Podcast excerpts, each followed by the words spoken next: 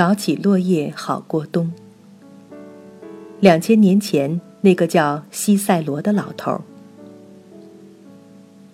读书的时候偶然读到罗马人西塞罗，他讲了一句话让我大吃一惊。他说：“世界上没有什么会像人那样彼此之间如此相像。”他认为，究根究底的话，人与人之间。就跟一个人自己和自己那么相似，我本能的反应就是，这怎么可能？人和人之间差别太大了。后来发现，西塞罗是在试着探讨人的自然本源的状态，也就是说，他要消去人在社会中长出来的枝枝桠桠，追踪到亚当夏娃淳朴的站在伊甸园里还没有堕落之前的状态。可是。这种对人本性的追根溯源，又有什么意义呢？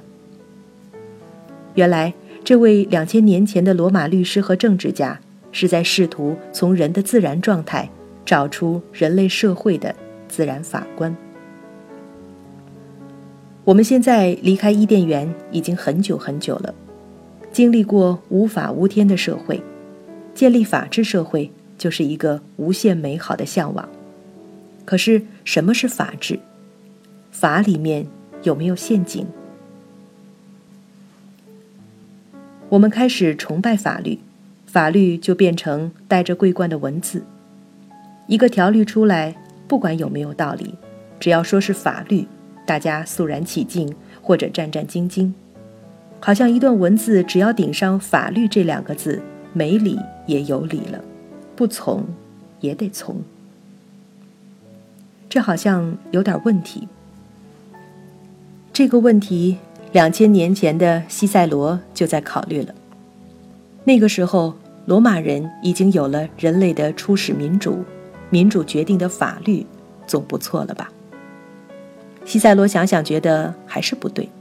他说：“君王、法官一个人说了算的法律，当然可能是错的。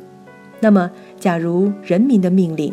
就是设定公正的话，那么，假如大众投票通过一项法律，说现在可以抢劫了，难道就真的能去抢东西了吗？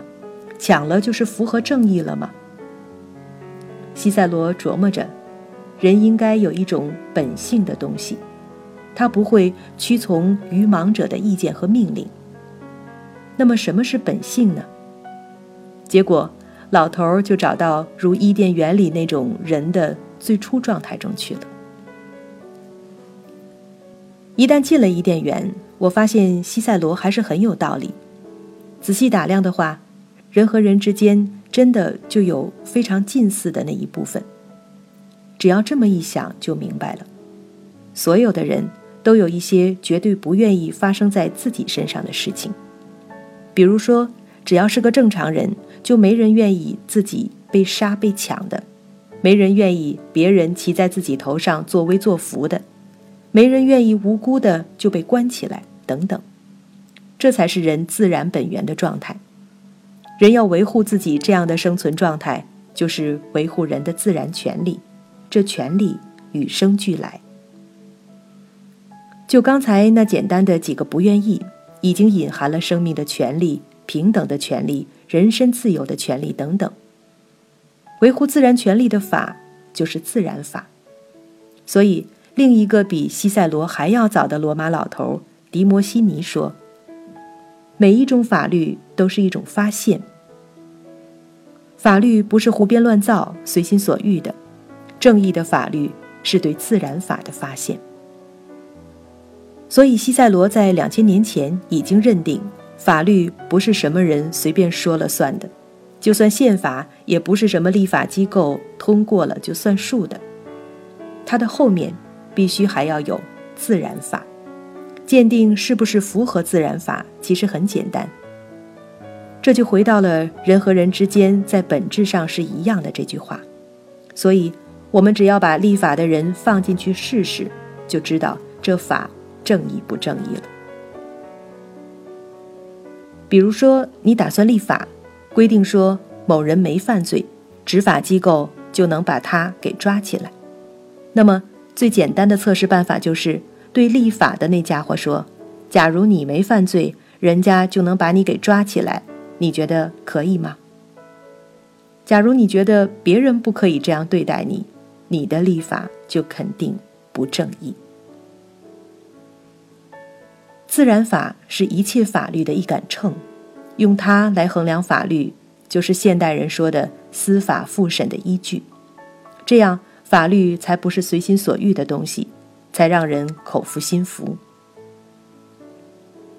我突然想，当人们发现人与人之间是如此相似的时候，不仅是法律基础，许多其他问题似乎也迎刃而解。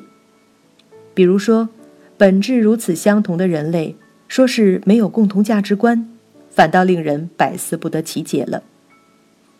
每个民族的文化固然有一些特别的东西，可是也终有一些核心部分是人类共同的。我们哀叹我们的传统文化曾被激进的革命文化打倒，现在我们又面临西方文化蜂拥而入。作为一个特定民族的子孙。我们道德的依据在哪里？有人要重新开掘千年的中华古文化，有人要推崇外来的文化。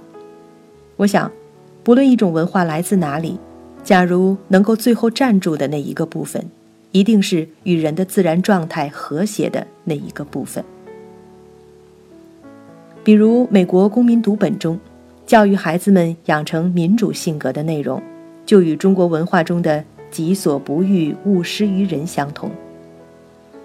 我们与其费心争吵，把不同文化对立起来，还不如回到伊甸园，回到人类的原初状态，看看我们作为人有些什么共同之处，然后在不同的文化中先找到我们共同的基本理想，比如说公平、平等、自由。